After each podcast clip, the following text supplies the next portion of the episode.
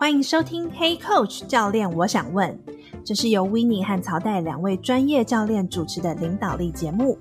在职场上遇到带人的挑战吗？要如何激励团队提升向心力？有什么你想问，不知道要问谁的，都欢迎跟我们说。我们会提供实用的领导方法和技巧，也会邀请来宾分享他们的故事。让我们开始吧。大家好，欢迎收听 Hey Coach 教练，我想问，我是曹代。嗨，大家好，我是 Winnie。大家可以听到我们今天声音有点不太一样哈，应该知道我们是远距录音，所以我们在尝试让大家听起来更舒服。这个礼拜呢，我们就一起来聊一聊啊、呃。我们上次有谈说，一，开始我们都来谈一个 check in 的问题，看看这个礼拜大家过得如何。就想到一个蛮有趣的问题，想要来问 Winnie。Winnie，这个礼拜你有没有觉得对你来说很有价值的失败？我想分享的今天可能不直接跟我有关系，但是我觉得对我的影响也蛮大的。住在加拿大嘛，所以我们在冬季的时候，所有的孩子们他们都会去学习滑冰，就是 ice skating。然后我的儿子他已经是在第三个 season 去学了，所以应该觉得诶他应该每一堂课他都是正常表现，可以自己去滑，然后滑完应该会很开心。但他却在这个礼拜的时候，在中场跟老师说他想要上厕所，但实质上是他不想要滑冰了。当然，一个母亲的角色就觉得，哎，他是好像好像是失败了吧，所以因此不想滑。我觉得对我而言，我会觉得这个很有价值的原因是，我觉得也让我重新做一个警思，说，其实，在我们每天的过程，很多事情我们虽然已经重复做许多次了，但可能并不是每一次都要如此照着过去的那个样貌，不需要去做那个比较。对我而言，也算是一个蛮有价值的一个学习，让自己永远都在当下，再回归那个零的概念。而可能不需要去跟过去的自己，或者是过去的经验去做比较，可能当下是有一点惊讶，有一点挫折吗？对啊，觉得哎已经都花了这么多时间了，我们都已经走到 第三个 season，怎么还会突然间想要放弃，或者是不想再继续做了？没错，愿意每一个时刻都还回头来重新放空，重新去思考，呃，我我是不是一定要跟以前一样？我是不是有不同的可能性？嗯，也是一个，就是像正念一个练习，就是那个当下的状态，潜意识就会直接跟过去连接。哎，怎么会这样子呢？这次怎么会发生这样的事情？嗯，那带你呢？你这个礼拜就是最有价值的失败是什么？嗯，大家听到我的声音，可能会觉得哇，这个礼拜声音超级有磁性，因为我这礼拜确诊了。这礼拜确诊呢，其实就整个时程都大乱。然后我本来是要去出差的，然后我就在出差，因为要去一间学校，所以其实我去之前一定就蛮谨慎的，尤其我觉得好像身体不太舒服，所以我就赶快去快筛，然后就发现自己确诊。那这是我第一次确诊嘛，然后就会觉得哇。这个一切都要全部重新安排，然后六十几个老师在等待我去带他们一整个下午的讨论，然后结果我们就要整个改成线上，时程都打乱，这样子真的是要聆听自己身体的声音。要去之前几天，就是把自己弄得很累，然后很忙，这个状态之下就会抵抗力比较弱，然后就会觉得说啊。没关系，我就是撑过去就好了。但是身体是不会骗人的，所以他就会告诉你说你该休息了。就像我就已经确诊第七天，然后声音还是这样，就告诉我说啊，声音也要给他一点机会，好好的休息。所以我觉得对我来讲很有价值的是，想要把事情做得很完美，但是不如预期的一些方式，我怎么去接受？然后也是对自己的身体啊有更多的认识。很多朋友就说：“哎，你确诊的这段期间，就是可以跟自己的身体重新连接一个很好的方式。”没错，而且我觉得我们都是靠声音吃饭的，啊，所以我觉得也是要更加注意自己的身体，然后去给他做一个适当的调配。嗯，还好我有喝你给我的加拿大的蜂蜜，喉咙比较舒服一点。对，润喉一下。所以，我们今天为什么会问这个问题？其实也是跟我们今天想要聊的主题有关哦。职场到底能不能讲真话这件事情，这个我觉得还蛮有趣。我也想听听看 Winnie 的想法。就是我常常在担任企业的顾问的时候，然后就会有听到，比如说主管啊，或是老板，他会问说，他讲完一个就是新的可能政策，或是公司一个新的方向、新的想法的时候，他就会问大家说：“诶，大家有没有问题？”那通常这个时候呢，下面如果是在一个全部很多人的一个场合，通常下面就是鸦雀无声。大家有没有问题？这这句话可能就是我要收尾了。嗯，我没有要邀请问题这件事情，所以很多时候，呃，大家可能表面上没有什么问题，可是私底下呢，就会听到很多不一样的声音，可能冒出来，可能有一些顾虑的啊，可能对于老板决策不一定那么认同，可是，在这种当下的状况之下，不确定我到底能不能说真话，或者说了真话之后，会不会有什么样子的后果？会不会我多说多错，或者是说了之后变成我要负责，就变成很能很多时候在职场里面，大家会思考我我讲出来的每一句话，我可能都要细细的去斟酌，不要让呃我的话变成把柄哦。所以这个是职场到底能不能说真话这样子的事情，这个我就不知道 Winnie 有没有类似的经验或是观察。每年都会，每家公司都在不同的时间做所谓的敬业调查嘛，英文叫做 engagement survey。然后在这个 data 里面，就会发现，其实有一些主管，呃，你如果平时有在跟他们互动的话，其实会发现他跟团队的心理安全感其实是高的，就是团队其实是可以去说真话，或者是可以去提他们真的想法，那个信任感是高的。但他其实出来的分数其实不是最高的，你就会好奇说是什么原因呢？然后我们 HR 会做了许多的 group check 啊，或者是一些 validation 之后，才发现原来就是因为他们可以说真话，他们的团队是允许可以说真话的，更接近真实的。没错，但事实上你就会发现，其实有一些团队他的分数特别高，但却跟我们平时看到他们的互动是不一致的，因为他们的安全感不够高，所以他们只能去打高分。中文叫敬业度调查，或是员工满意度，有点像员工满意度调查。通常他们会问哪些问题？他会有分成不同的层次，所以他可能会问说：“呃，主管是否可以支持到你的需求，或是当你有挑战的时候，主管会如何支持你？”那甚至是会问说：“诶，你对于在团队的这个当下的嗯 engagement，你觉得是如何？你是否有觉得你是属于这个团队的？”他会有正反的问题，会去重新不同的询问，然后去做一个两边的 check in 的 validation。这个就很有趣的观察了，因为你刚刚讲到心理安全感嘛，谈心理安全感的这个学者，他叫 Amy Adamson，我们去年也有就是选他的书，他今年要来台湾演讲，四月份就是要去参加他的演讲，就是非常的期待，会来跟台湾的一些企业去交流。心理安全感这件事情到底是什么？然后在这个企业里面怎么去实践？听了之后有一些新的心得，说不定之后也还可以跟大家分享。你刚刚讲到那个给分数，可以给的很真实分数，但它的结果不一定是最高的。就想到这个 Amy Adamson 她的研究，当初在谈这个心理安全感，她其实呃是一个很意外的收获，因为她那时候在帮一个医院做研究，然后要看说医院里面绩效比较高的团队，让病患的这个治愈率更高的这些团队，他们有什么不同。在这个过程中，他就去访问嘛，然后去观察，然后他就发现一个很有趣的现象，就是这些看起来很高效能的团队，就是结果比较好的这些医院的团队，跟比较低效能的团队，你觉得哪一种会比较容易出错？高效能吧。我知道 Winnie 也跟我一样，我们有看过书嘛，所以我们知道这个答案，但他很反直觉，所以就跟这个 Amy 她原来在做研究的假设，就觉得，诶，怎么会感觉好像绩效比较好的，应该是他们做事比较谨慎、比较完美，然后他们的这个出错率应该要比较低，怎么结果反而是反过来的？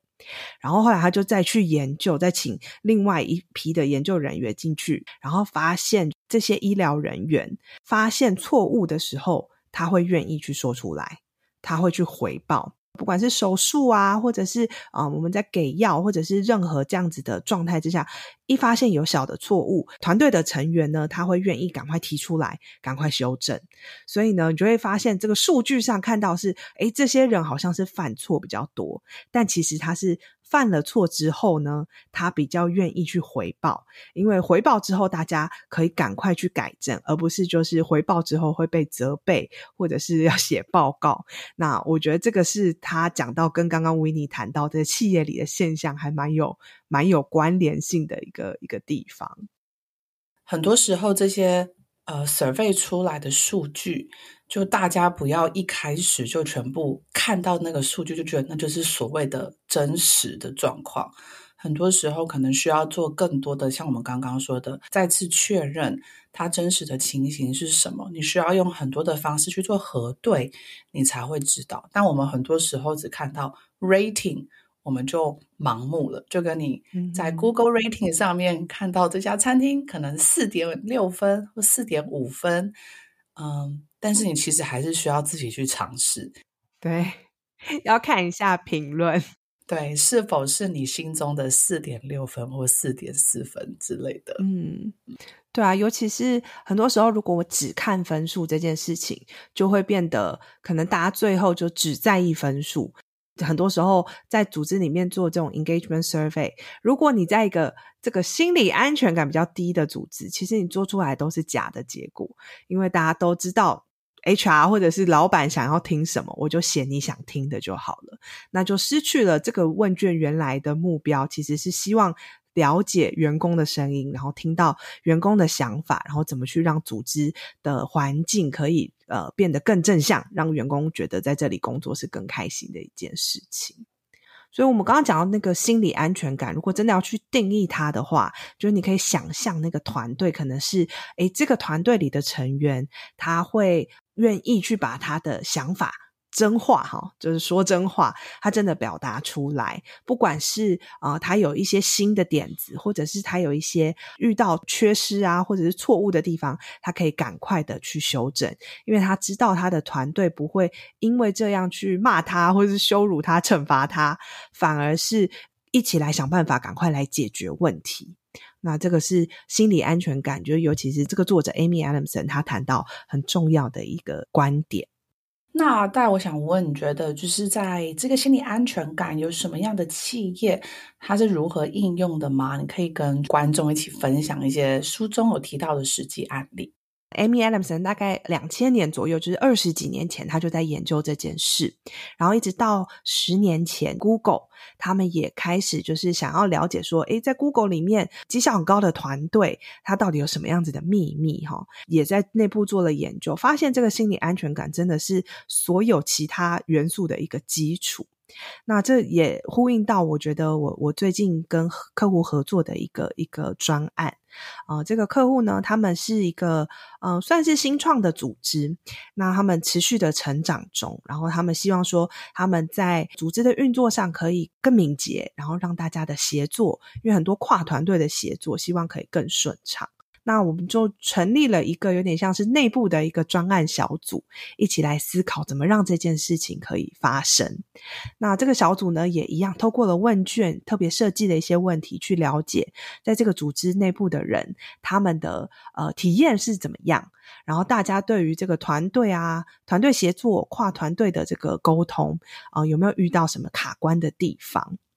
然后他们就发现到说，原来组织这几年新人比较多，所以新人来了之后，其实常常会有一些。我不确定在这里可不可以做这件事，这样子的疑问，就是正在融入组织的文化过程里面，会比较谨慎一点，就观察，诶，我这样讲会不会别人会怎么看我，或是我提出这个好像很呆的问题，啊、别人会怎么说？那这个时候呢，就有一些这样子的声音被听见了，所以这个实验小组呢，他们就一起想说，诶，那我们可以怎么样在公司里面可以让大家真的有机会可以去把真话说出来。好，所以在把真话说出来呢，就要创造一个安全的空间。所以他们就开始研究说，诶，那这个安全空间去创造人们的这个心理安全感会长什么样子？他们就开始呃设计一个活动，是在呃每一个月的月会结束之前呢，预留一些大概二十分钟的时间，然后把大家分成小组。这个小组可能是跟你同期进来的人哦，可能有些人待了三年、五年呐、啊，有些人可能进来不到半年，可能是跨部门的，然后去交流一下最近遇到什么样子的挑战。我看到公司在做的某些事情，我好奇或者是想要问的问题，然后你在一个小小的，大概五六个人的这样子的一个小组里面，可以一起去交流。然后他们就做了一个这样子的实验，然后去看看说有没有办法让大家觉得，诶，我在这里是觉得我被支持的，有一个小团体可以支持我，然后听到我的想法，说不定我们有很多共同的地方。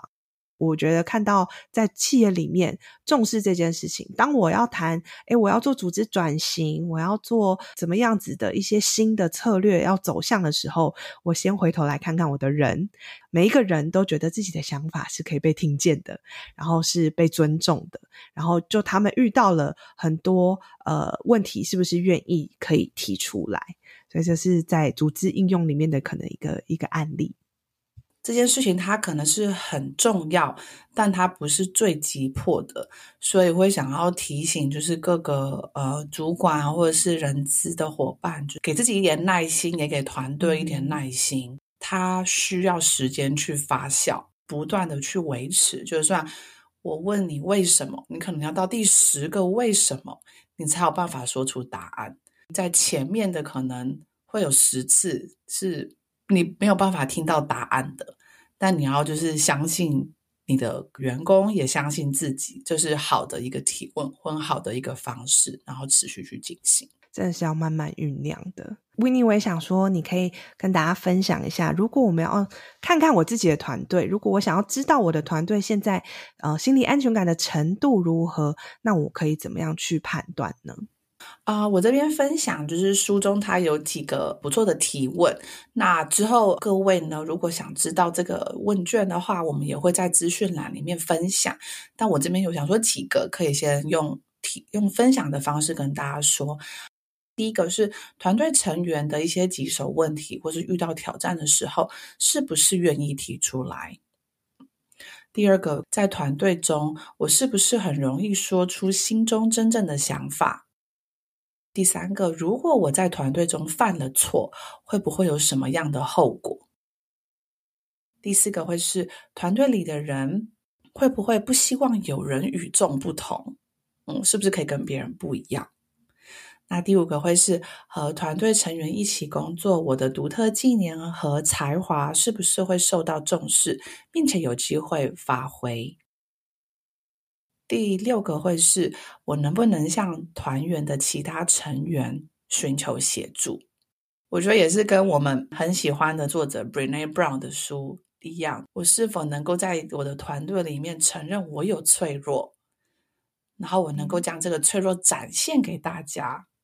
然后团队是会包容我的，然后愿意支持我。大家可以。你等下可以回放哈，听听看刚刚这几个问题，或者是到资讯栏去做你自己帮自己评分一下。不管你今天是团队的的主管，你是领导者，或者是你是团队的成员，你都可以帮自己的团队检视一下你现在的状态。那当你知道了你现在团队可能是你的有点卡关的地方，或者是呃你觉得可以突破的点，那我我想说，我们这边也来分享几个有什么方式可以让大家更愿意在团队里面说出想法，或是更勇敢的去表达。那 Winnie 在你的经验里面有没有什么样的方法，你觉得是蛮受用的？我可以分享一个，就是三个提问的。第一个会是，哎，我们有哪边做得好的，可以持续进行的，就是一个 continue 的方式。与其的空泛的感谢，不如把一些觉得，哎，今天的重要的学习具体的点，把它记录下来。第二个，我们觉得哪边有卡关，或者是我们哪边觉得可以停下来，不需要再这样子持续进行的方式，也让团队。一起看到，哎，现在的状态是如何？我们不需要去责备谁，而是回应到这个主题。哪些可以停下来，让我们接下来的合作可以更好的。第三个就是一个呃，start，就是开始尝试不一样的做法的。嗯，去思考说，哎，我们在这个过程当中有哪一些可以持续做得更好，或者是它不一定是一次就要完美的，我们可以去尝鲜的，尝试新的。所以大家就记得三个英文字母，第一个是 C of continue，哪些可以持续的；第二个是 S 的 stop，哪些可以停下来的；第三个是 start，就是哪些可以开始的新的尝试。这个提问之前，人人都是平等的嘛，也可以知道说我们平常的工作当中有哪一些可以去做调整的，不管是在团队或是一对一的对话当中，都可以去使用。哎，我觉得这个真的要帮团队按一个暂停键，然后一起来回顾，是一个很珍贵的一件事情。所以刚刚 Winnie 讲的那三个提问，就是非常鼓励大家可以试试看。那既然 Winnie 有提到这个讨论的内容，那我就谈一下这个讨论的方法好了。大家在思考说，我要把这样子的提问带到我的团队的时候，你可以用什么样子的方法进行？心理安全感比较低的这个团队，可能你看到他们的会议是啊、好像少数几个人在讲话，或是大家都在眼神飘到看看老板在想什么，然后是不是老板先发言？所以这个时候呢，就你你在这个会议里面，其实很难听到所有人的想法跟声音。那其实对团队是一个损失，因为今天如果呃我可能是最了解这个业务的人，但是我不觉得我可以分享我真实的想法，那对团队。而言，可能就有一些风险没有办法预知到。那真的出包的时候，或者是产生什么样子的后果的时候，再回来指责，我觉得也没有没有任何的意义。所以，怎么样让这个团队的这个会议呀、或者是沟通的方式，让每一个人都可以发声？那我觉得大家可以尝试看看，有几个方法哈。第一个就是我们每一集节目都会有一个 check in 嘛，那做这个 check in 其实是希望。会议里的每一个人都有机会发言到。你今天可能选了一个跟今天会议主题有关的题目啊，让每一个人在一开始进进来的前五分钟都有机会开始说话。那这个研究就有看到说，诶，如果我在这个会议的前五分钟开始说话了，我可能后面我要发言的障碍就没有这么高。试试看用 check in 的方式，让大家有一个习惯，知道说每一个会议每一个人都很重要，每一个人发言都要被听见。那另外一个呢，是有的时候不一定每个人马上听到要讨论的问题，他都可以把马上组织好自己的想法，然后直接表达出来。所以很多时候我们在团队里就会有一个惯性，就是很能言善道的，或者是很外向、很会表达的人，他可能就会说比较多的话。可能很多内向的人也有很多想法，但是没有机会被听见。有时候我想到的时候，这个时机已经过了。所以，如果你是会议的主持人，或是你在设计会议的时候，你可以去尝试呃用不一样的媒介，比如说我们常常会用的便利贴。可能我们今天对于某一个议题，大家想要讨论，我把议题很清楚的写下来，写在不管是我们的远距会议啊，你就是放在那个你的简报上面，然后让每一个人有一两分钟的时间，可以把他的想法真的写下来，写在便利贴上。那每个人都写下来之后呢，轮流讲。那当然就是让每一个人都有机会。老板最后讲，这个历程里面是每一个人的声音都被听见，而且他已经写下来了，所以他可以照他写的东西直接去发表。那大家在这个流程里面是平等的，然后也听到每一个人不同的想法跟声音。所以这个是我觉得大家可以尝试看看，一个是 check in，让团队一开始就每一个人都有机会发言，所以后面他就有机会可以把自己的想法说出来。然后第二个就是让呃不同的参与模式，用便利贴把想法先记录下来，再轮流发言，让每一个声音都可以被听见。好，所以这个是我们今天想要跟大家聊的。心理安全感，或者是在职场里，如果要让大家更愿意去发表想法，可以进行的几个方式，在北美更是如此，因为更多人他们是一个习惯，就是我要说很多，但是因此就会没有机会去听到这些相对比较内向的人的声音。嗯、用写的方式，然后每个人都是给一样的时间，是更平等的方式可以去对待。然后更平均的去听到，就是每个人的声音。对，我觉得这真的是需要练习的。就像刚刚维尼讲的，就是它不是你一次试了不行你就放弃了。就我觉得，呃，有时候大家当你团队没有这样的习惯的时候，你可能要试个几次，试出一些善意，然后让呃你的团队成员知道你是玩真的，是真的想要听到他们的想法，不是只是走形式而已。那我觉得他们会慢慢的去体会到，然后去感觉到说你的真诚，然后呃你在这个过程中。身为领导者，其实也是锻炼你的聆听的能力。你是不是可以听见每一个人的想法？然后他愿意说出来之后，不管你有采纳或是没有采纳，你会让他知道你有听见。那我觉得这个是蛮蛮重要的一件事情。所以我们在就是接下来我们下半年的这个呃国际领导者读书会里面，我们也会挑就是 Amy Adamson 的作品，就心理安全感的力量，跟他另外一本在台湾没有很红，但是我们很希望可以推广的一个书叫做 Teaming，我们就挑了这两个主题，分分别两个月，就是希望可以。陪伴大家更扎实的看看，我要怎么把这些方法可以运用在我的生活中，怎么去在我的团队里开始种下这样子的种子。所以这个是我们接下来的预告。所以如果大家有兴趣的话，也可以在我们的资讯栏看到我们呃最新的一些活动。而且我们这次选在的是七月跟八月，就是分别都会看这本书。那我觉得有几个原因，其实也是因为接下来大部分都会九月份要开始做明年的 planning 嘛。那我觉得那也是一个很好的机会，学习一下，诶，其实团队可以怎么样带领跟运作的。那各位可以在帮你自己在做 planning 的时候，开始有一些不同样的想法。那那个也是一个就是下半年的开始，所以。各位也可以持续去用刚刚的方式，用那个 continue、stop、start 方式，跟你的团队可能做一个上半年的 checking。checking 完之后，下半年你们也许可以有一个新的模式来 run 自己的团队。欢迎各位 leader 或者是 HR，或是身为就是 member 的自己，都可以来参与。好，感谢大家。所以，如果你喜欢我们的节目，呃，请到 Apple Podcast 给我们五颗星好评，这样就有更多人有机会可以听到我们的节目。你也可以就是到我们的 IG，然后点我们主页的连结，然后给我们一张便利贴，告诉我啊、你的心得，或者是你想要问的问题。如果你尝试了今天我们说的方法，也欢迎你可以跟我们分享，看看你的实验结果如何。那我们就会有机会把你的故事或者是你的提问，在节目中跟大家一一起讨论，所以感谢你收听 Hey Coach 教练，我想问，那我们希望可以邀请你啊、跟 Hey Coach 的跨国人才社群一起共学，成为自信勇敢的领导者，共创更美好的职场环境。那我们就下次见喽，See you，拜拜。